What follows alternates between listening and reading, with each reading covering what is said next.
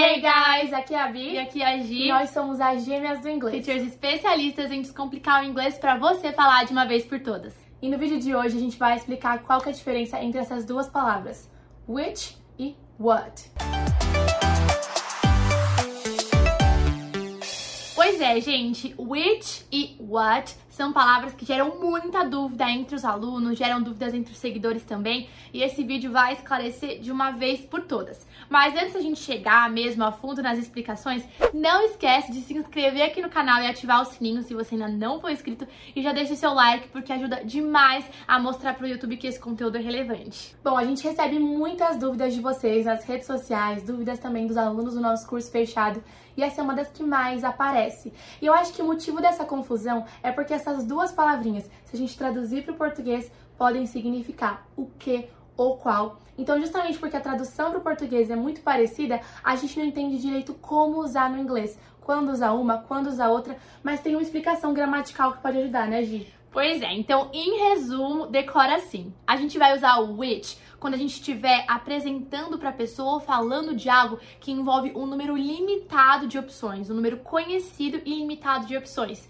E a gente vai optar por usar o what quando o número for muito grande, for infinito ou então desconhecido de opções. Falando assim, pode ficar um pouco técnico, mas vendo os exemplos que a gente vai trazer aqui no vídeo, vai ficar super claro. Então vamos supor que um amigo seu vai te dar de presente uma camiseta de aniversário, mas ele vai lá e pega três camisetas para te mostrar e pedir para você escolher qual que é que você mais gosta, qual que é que você gostaria de receber. Ele tá te apresentando um número limitado de opções, né? Então ele possivelmente ele perguntaria assim para você: Which t-shirt did you like the most? De qual camiseta você mais gostou? Ele usou which porque ele está limitando o número de opções. Ele não te perguntou, ah, que tipo de camiseta de todas as que existem no universo ou de todas as que você pode imaginar ele te apresentou três e te perguntou qual é a sua preferida. Aí, nesse caso, é muito mais legal, muito mais. É, cabe muito melhor usar o which. Vou dar outro exemplo que talvez você já tenha passado ou se vai viajar para o exterior vai passar.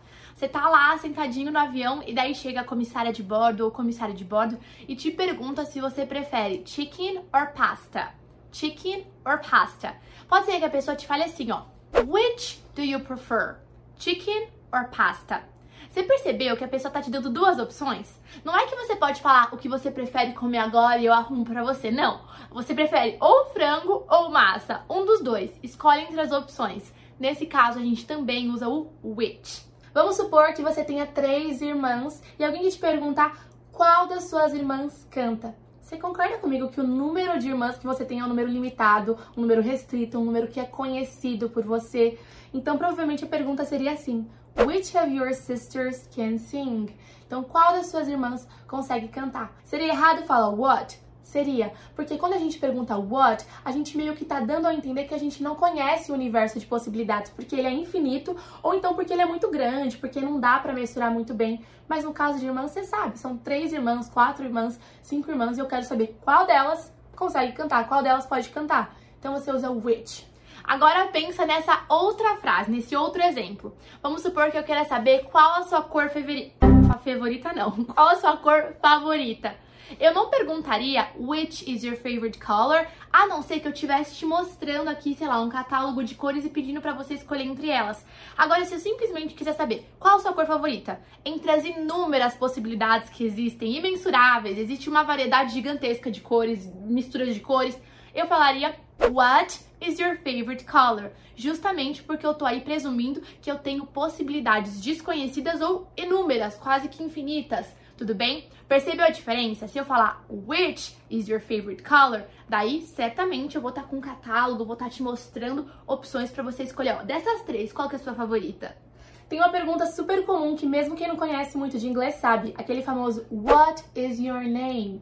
A gente usa what porque quando você pergunta para alguém o nome da pessoa, você não tá imaginando que é um número restrito entre 10 nomes possíveis que aquela pessoa pode ter, uma lista restrita. Você sabe que podem ser inúmeros, infinitas possibilidades de nomes, você não consegue mensurar quantas suas opções possíveis, então você simplesmente pergunta what?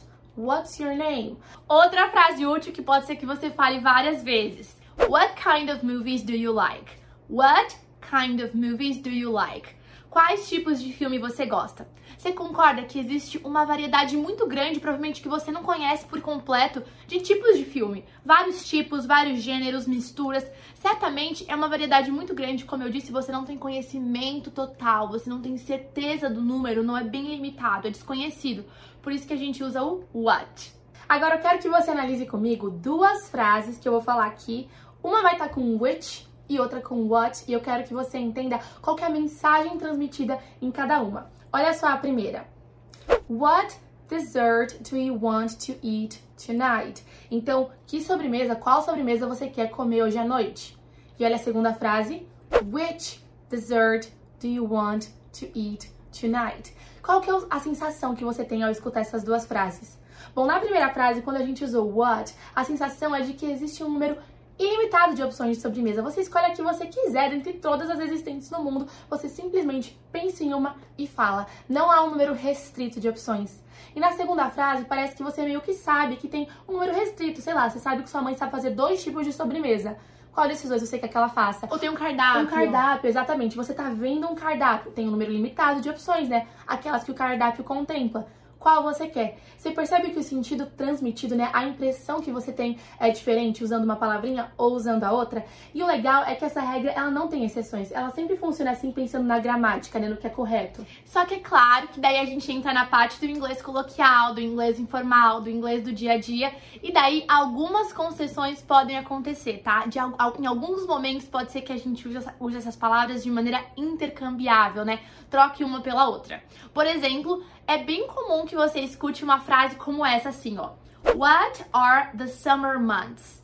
Quais são os meses do verão? Aí você fala, teacher, tudo que você explicou não faz sentido, afinal, eu consigo contar quais são os meses do verão. Verão acontece durante três meses no ano, dependendo do hemisfério, são diferentes, mas eu consigo dizer certinho quais são os meses. Acontece que esse tipo de frase, embora o adequado, o ideal seria falar which are the summer months, acontece muito na, na língua falada, em séries, filmes, nesse inglês coloquial, de ter essa troca. Como a Bi disse, via de regra, pela gramática, o ideal é que você use o which. Mas não se assusta se você vê alguém fazendo esse tipo de troca, porque pode acontecer. A gente tem esse tipo de concessão no nosso inglês coloquial, vamos dizer assim. Pois é, mas você sabendo qual é a estrutura que você teoricamente deveria, teoricamente não, que na prática você deveria usar para estar tá com o inglês certinho, use, tá? Você sabendo que nessa opção o legal seria usar which, tenta usar. Se você usar o what, ninguém vai olhar pra você e vai, sei lá, vaiar você, achar que você tá errado. Mas simplesmente, é claro que não, né?